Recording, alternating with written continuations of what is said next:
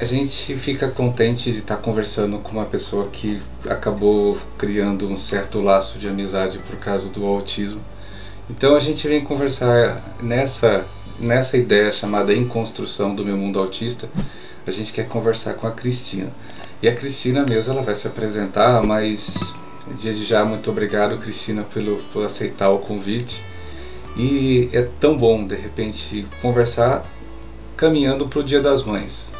Tá? Então, de antemão, queria conversar com uma mulher, queria conversar com uma pessoa autista nesse mês, nesse mês tão assim tão assim aconchegante. Muito se fala da mãe atípica e você duplamente atípica. Então, vamos conversar assim pelo começo. Quem que é a Cristina? Boa noite. Boa noite. Em primeiro lugar, quero agradecer o convite. Me sinto muito feliz de estar conversando contigo, uma pessoa muito querida por mim. Bom, eu sou a Cristina Caetano, tenho 54 anos, estou às vésperas de fazer 55.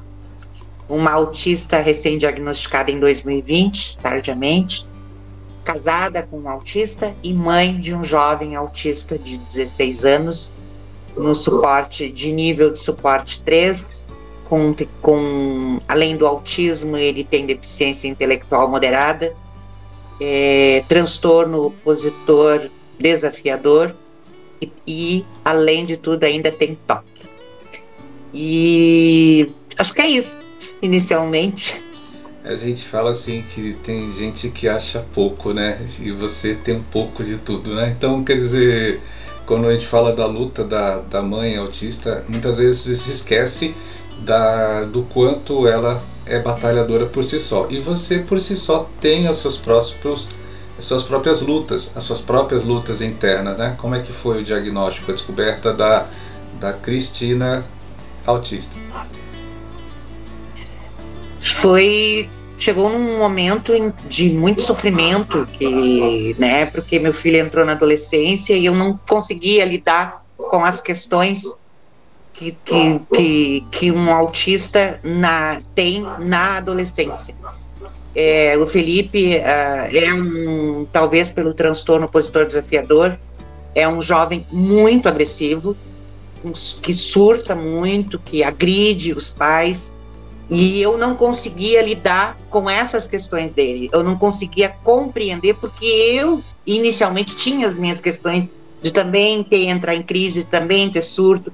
E, quando ele se desen, quando ele se desorganiza, ele me desorganiza também. Eu entro também em crise. Então, ter essa consciência, ter esse diagnóstico foi um, um divisor de águas na minha vida. Fez com que eu é, pudesse compreender por que eu não conseguia lidar, porque na verdade eu também tinha as minhas fragilidades, né? As minhas questões autísticas e, e me conhecer, principalmente.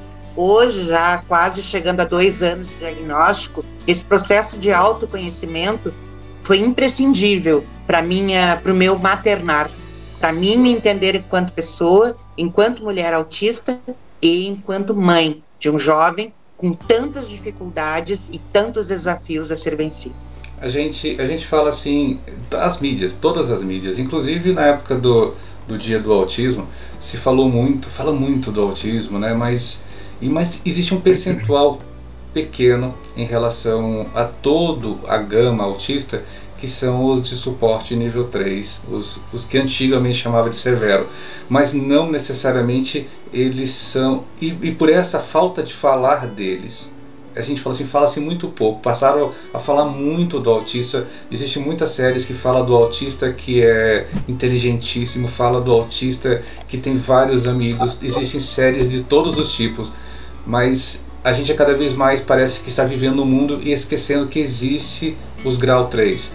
Você é mãe de um grau 3, não é fácil sua lida. Então, e aí você cria uma, uma você você tá presidente acho que da associação, acho que que lida com essa, com essa condição. Fala um pouquinho, porque eu conheço outras mães que são que têm filhos grau 3 que precisam ouvir você falar. É... O Felipe, eu, eu, eu sou uma autista, uma pessoa autista com bastante ativa nas minhas redes sociais. eu divido muito com as mães que me seguem a trajetória do meu filho, toda a caminhada que ele está fazendo, as dificuldades, inclusive surtos, né? É, é muito difícil agora. Eu estava conversando, inclusive, com o meu marido, que a, o quanto o Felipe, depois que entrou na adolescência, ele se tornou invisível para a nossa sociedade, para os nossos terapeutas, profissionais da área da saúde. É, inclusive, agora eu fui convidada, recebi um convite, já as pessoas sabendo né, do, do, do, do quadro que eu vivencio com uma criança, com um jovem autista severo, é convidada para fazer parte de um grupo de estudos de uma medicação que está sendo direcionada, estudada aqui pelo Hospital de Clínicas de Porto Alegre, para uh, que vai ser direcionada para autistas que são internados. Caso que eu já pensei muitas vezes quando nós fomos muito agredidos e surtando dire direto, já pensei em internação para meu filho. Infelizmente, isso é uma coisa que já passou pela minha cabeça. Coisa que as pessoas não têm noção que acontece dentro de um lar de uma de uma de um autista severo. As pessoas não têm noção de, de todas as dificuldades que a gente passa no dia a dia para conseguir e sem condições financeiras para dar esse tratamento que ele com uma equipe interdisciplinar. Felipe, até, em, até 2014, ele conseguiu ficar, que a indicação dele é para clínica de, das 8 da manhã às 5 e meia da tarde. Quanto a gente pôde pagar, teve condições financeiras, ele teve uma melhora significativa. A partir do momento que ele saiu da clínica, ele regrediu totalmente. E a gente não conseguiu mais pagar. Então, isso é uma coisa Nesse convite que eu recebi do Hospital de Clínicas para fazer parte, ele vai dos 10 anos é, para crianças de 10 anos até 17, até 18 anos incompleto. Aí eu questionei o profissional. Com 18 anos não tem não, não existe nada, nenhum tipo de, de grupo de estudos de para adultos. É só até 17 anos, é 18 anos incompleto. Quando, completar, quando meu filho completar 18 anos, ele vai estar à deriva da nossa sociedade, da, da marginalização que envolve toda a questão de, do autismo severo dele. Infelizmente, é uma realidade dolorosa para nós mães, e, e, ouço isso diariamente nas minhas redes sociais, de mães que não, que é igualmente como eu, não têm condições de dar um tratamento adequado, inclusive duas ou três clínicas que o Felipe uh, esteve, essas clínicas é só até 18 anos. Passados os oito anos, eles não dão atendimento mais. Então é, uma, é, é muito complicado. Quando falamos de autismo severo, uh, autismo suporte nível 3, uh, uh, tratamentos e atendimentos em qualquer área para o autista. A gente, a gente, eu acompanho você bastante tempo, né? Então, para mim, essa essa fala que você que você tem de luta, eu conheço e eu, mas eu fiz questão bastante de chamar, hoje é o primeiro episódio dessa, dessa, dessa ideia de em construção, eu quis, fiz questão de chamar você, é, porque é essa, existe a, toda aquela situação da, do romantismo do autismo, do autismo que meu filho pequeno, meu filho vai ser pequenininho para sempre, ele cresce. E, infelizmente, a gente muitas vezes nós pais, eu também sou pai de criança autista, e muitas vezes a gente cria essa situação. E os pais que de repente não querem criar essa situação, muitas vezes eles são, eles são taxados. E essa sua situação é importante ser dada visibilidade. O autismo não acaba com 18 anos. Doutor André, que eu falo assim que dentro do autismo, o doutor André, ele é meu, André Luiz, ele é meu, ele é meu mentor. E ele é autista. E eu, o André Alvarenga, ele fala bastante sobre isso. As pessoas têm uma confusão. É, até o médico, os médicos, terapeutas, psicólogos, você não encontra psicólogo especializado em autismo adulto. Você, é não, você não encontra, parece que as pessoas só vão procurar a, vamos falar sobre aba para crianças. E o adulto? Será que o aba também não funciona na fase adulta? Será que pensando mais para frente o Denver, que é muito aplicado em criança recém-nascida, também não poderia ser aplicado na pessoa autista adulta? Mas por quê? Por que, que para? Você vê até um centro de referência como esse que está fazendo um trabalho também não tem para onde ir. Parece que acaba a história, né? Para nós não acaba. para nós só começa mais um dia. Então, quando a criança faz 17 anos, 365 dias, para eles acaba o autismo, para nós a gente continua.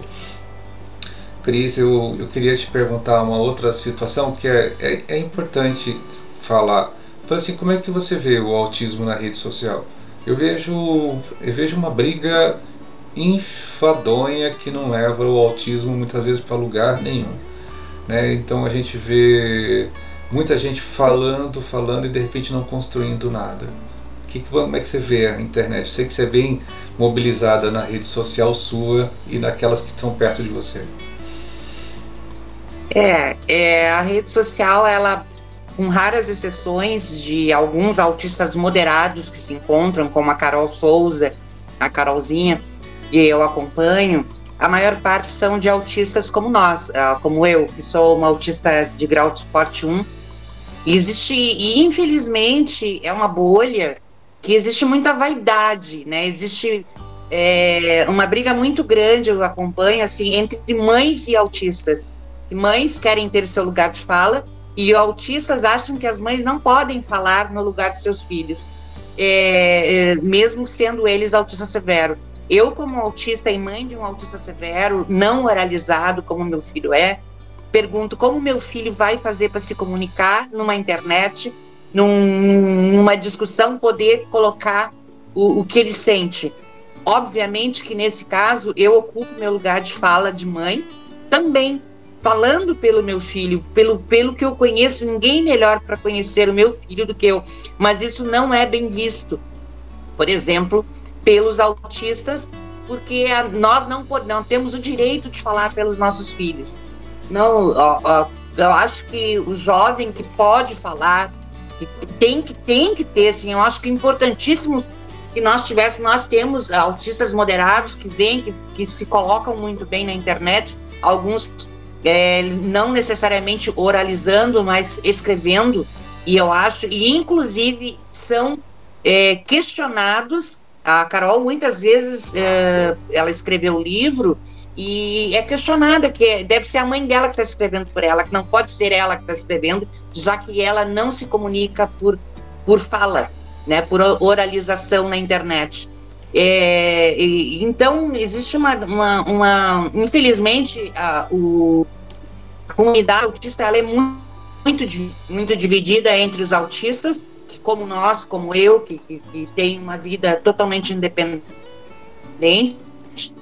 e acham que avós, e realmente nós somos avós para muitas pessoas, mas a gente não pode anular o grande esforço que mães fazem é, para colocar que seus filhos sentem. Se eu não trouxer a realidade do meu filho para a internet é, e, e, falar por ele, e, e muitas vezes, né, uh, trazendo os sentimentos, porque e depois que eu tive meu diagnóstico, é como se eu tivesse é, tirado todas as barreiras do, do, do, cérebro do meu filho. Eu, quando ele faz alguma coisa, eu consigo, eu entendo meu filho, eu sei porque ele está fazendo isso. Inclusive, isso é uma coisa que eu ensino muito para o meu marido. Ele está fazendo isso, por isso, isso, isso, isso, isso. Porque a gente se vê, embora o grau dele seja mais severo, ele seja muito mais intenso em tudo, mas ele não tem a oralização. Então eu trago muito para minhas redes sociais a realidade do meu filho. Falo muitas vezes como ele se sente, porque eu sei como ele se sente, porque eu também estou dentro do espectro. Eu também me sinto muitas vezes como meu filho, mas isso com certeza vejo isso diariamente não é bem aceito por uma grande, uma boa parte da é, infelizmente, mães me ouvem e acolhem. Alguns autistas até me criticar, me criticam. Infelizmente, isso faz parte, não tem que, o que se fazer, né? Não tem que a gente segue a nossa vida e então não dou muito muito palco também, porque infelizmente cada um tem direito de se colocar como quiser, mas eu acho gostaria muito que no futuro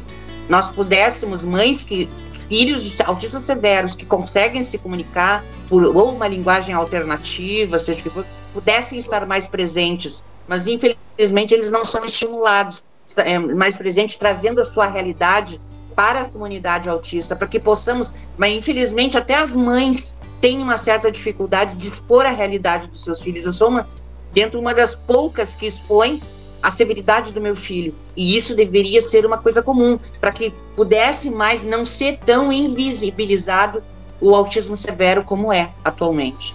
A gente, eu, a gente conhece a Karina, que é mãe do Saulo, que é outra batalhadora sim, também, sim. Né, lá de, de, Pernambuco, né? Então, muitas vezes ela é criticada por falar, é, pedir pela situação, já que o Saulo ele não é oralizado também, ele também é, grau, é nível 3. Então, existe, a gente já conhece pelos nomes, a gente já conhece a história das pessoas, conhece os filhos, a gente conhece muito próximo. E aí, nesse encerrar assim de, de conversa, é, eu falo para você assim, né, dentro dessa, desse, desse nosso papo, é, a gente precisa, existem pais que precisam é, rever algumas falas. Inclusive o próprio, eu falo isso sem medo de ser cancelado. O próprio Mion, Marcos Mion precisa rever algumas falas, e mas o Mion é muito importante, mas ele é muito importante para a causa autista. Né? Então, é, então, da mesma forma que existem outros meninos né, que, que são autistas, que são espetaculares, são inteligentíssimos, são sagazes, mas também precisam rever a rigidez da fala deles. Então existe, a gente precisa encontrar um meio termo para poder sobreviver sobreviver mesmo, porque se ficarmos tendo é, falas em que só um lado fala e o outro não vale, é igual tipo assim, é, não, normotípico não pode falar de autismo. Quem foi que te deu o teu diagnóstico? Provavelmente foi o normotípico. Então, quer dizer, ah, as pessoas autistas não sabem no que estão falando. Olha a quantidade de pessoas autistas que têm formação, graduação, fora aquelas que têm experiência de vida que vai além de qualquer faculdade ou mestrado, doutorado que podem ensinar as pessoas. O que está faltando no autismo é empatia, mas não empatia da pessoa autista, porque o autista tem empatia. Está faltando empatia das comunidades autistas para poder falar sobre o autismo. Então, Cris, eu queria que você deixasse uma mensagem para uma mãe que está ouvindo você, que vai ver você, sobre tipo assim, não desista, continua, se esforça. O que, que a Cris fala para elas? Agora não é a presidente da associação, mas a Cris, que é mãe, que fala assim: o que, que você fala para uma outra mãe para gente fechar? Que não desistam dos seus filhos. Não, não sintam de maneira alguma vergonha nem tristeza por eles existirem em suas vidas. Ser mãe de um autista severo é muito complicado, é muito doloroso por vezes, mas também nos ensina muito, nos, nos traz diante para uma realidade que, se nós não vivêssemos, nós jamais saberíamos. São são jovens que precisam, crianças e jovens que precisam de mais do nosso amor, de mais da nossa aceitação, da nossa compreensão, da nossa empatia. Se nós sofremos como mães, muitas vezes por um surto de um filho, esse filho pós-surto se arrepende, sente dor, sente vergonha, sente sente-se envergonhado do que fez e sente dor pela dor dos pais. Então a gente tem que pensar muito neles, é, nos colocarmos nos papéis de pais, nós viemos antes, temos obrigação de compreendê-los, e para isso, a única coisa que eles precisam é muito amor, paciência e aceitação. Aceitação, tenha vergonha de saber que o caminho está posto, que a trajetória é, não tem como fugir dela.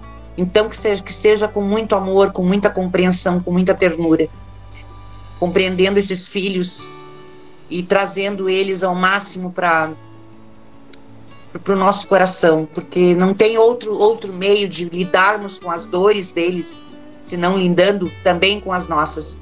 E sempre que possível, e se possível, busque atendimento de alguma forma, é, um espaço seu para uh, para despejar aquilo que vai acumulando, as dores, porque não são fáceis essas dores.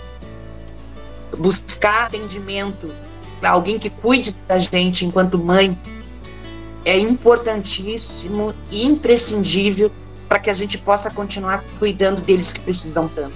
Então, isso é um, é um ato de ternura conosco, para conosco. Arrumar, ter alguém, um, um, um psicólogo, um um familiar que, que consiga fazer esse, esse, esse, essa parte de nos ouvir, de nos acolher. Isso é muito importante, eu diria que é fundamental. É tudo que você falou, eu não vou acrescentar absolutamente nada, porque eu acho que é isso que a gente precisa ouvir, né? Não desista. É, sou pai, mas vou falar para vocês, eu minha luta não chega à metade da luta de qualquer mãe. Né? Então não chega. Não adianta pai, pais, não fiquem chateados comigo. Tem alguns pais que ficam chateados que a gente fala que a gente puxa saco das mães.